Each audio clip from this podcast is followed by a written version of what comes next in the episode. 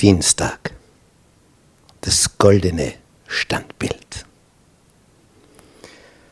Der König Nebukadnezar hat also geträumt von dieser Statue mit den vier verschiedenen Metallen und die Füße aus Eisen und Ton. Und das Ganze hat nur diesen negativen Beigeschmack, Babylon wird untergehen. Und die Ratgeber vom König Nebukadnezar, die sagen, ah, dieses Standbild des Traumes, das sollte man eigentlich veröffentlichen. Mach doch eine Statue, wo du das darstellst. Dass alle sehen, was du geträumt hast. Ja, es gefällt dem König, geht an die Verwirklichung, aber es gefällt ihm dabei nicht. Daniel hat gesagt, du bist das goldene Haupt. Nach dir kommt ein anderes Reich, nämlich Medo-Persien. Und nach diesem Medo-Persien werden die Griechen kommen und werden dieses ganze Medo-Persien bis zum Indus erobern durch Alexander den Großen, bis nach Ägypten hinunter. Aber auch das wird untergehen, weil dann werden die Römer kommen. Das ist die Zeit, wo dann unter Kaiser Augustus Jesus in hier bei Bethlehem, bei Jerusalem geboren wird. Diese Veränderung, dass also Babylon nicht bleibt, sondern abgelöst wird durch andere Königreiche, das ist jetzt nicht das, was dem Herrscher so entspricht. Das ist nicht die Zukunft, die er sich erträumt. Er möchte, dass Babylon für immer existiert. Und die Ratgeber, die sagen, mach doch die Statue sichtbar für alle, sagt er, ja, aber ich mache sie ganz aus Gold. Ich werde dem Willen Gottes trotzen. Babylon geht nicht unter. Da kommt nicht an Medo-Persien und dann Griechenland und Rom, sondern nach Babylon kommt Babylon, Babylon, Babylon für immer. Ja, und von dem Stein will er auch nichts wissen, der dann die ganze Statue zertrümmert. Ja, gesagt, getan.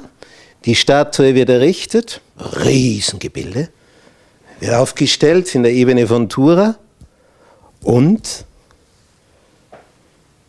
alle Mächtigen werden zusammengetrommelt und müssen, wenn die Musikkapelle spielt, flach vor dieser Statue sich niederwerfen. Und damit das auch entsprechend willig durchgeführt wird, stehen schon im Hintergrund die Öfen voll Feuer. Wer nicht zu Boden fällt, kommt in den Feuerofen. Naja, dann wird jeder willig, oder? Und dann spielt die Musikkapelle und alles liegt flach auf dem Boden. Ja, fast alle liegen flach auf dem Boden.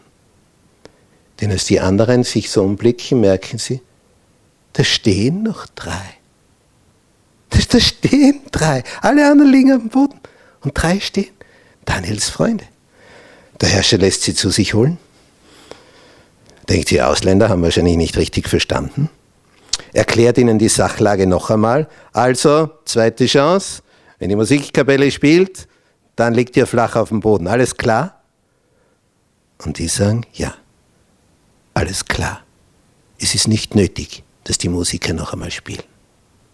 Wir werden uns nicht niederknien, denn wir haben ein Gebot. Und dieses Gebot lautet, du sollst dir kein Bildnis machen, weder von dem, was oben im Himmel, noch von dem, was unten auf Erden ist. Bete es nicht an, diene ihnen nicht. Wir werfen uns vor Gott nieder. Wir sind loyal dem König gegenüber, aber vor seinem Standbild knien wir uns nicht nieder. Rein in den Feuerofen. Siebenmal heißer lässt er einheizen. Und die besten Kriegsleute, die Elite, soll sie hineinwerfen. Als das geschieht, sterben die außen beim Hineinwerfen, so eine Hitze. Und die drei sind drinnen. Ja, was wird dann sein, wenn die draußen schon tot sind? Und als Nebukadnezar hinschaut, fragt er seine Räte, haben wir nicht drei hineingeworfen? Ja, aber ich sehe vier. Und der vierte schaut aus wie ein Sohn der Götter. Und dann ruft er die drei, Freunde von Daniel, kommt heraus. Und als die rauskommen, kann man nicht einmal Brandgeruch an ihnen merken. dann beginnt der König, Gott zu loben. Das ist der richtige Gott. Der kann sogar aus dem Feuer retten. Ja, jetzt hat er eine Gotteserkenntnis. Er ist tief beeindruckt. Das goldene Standbild ist vergessen.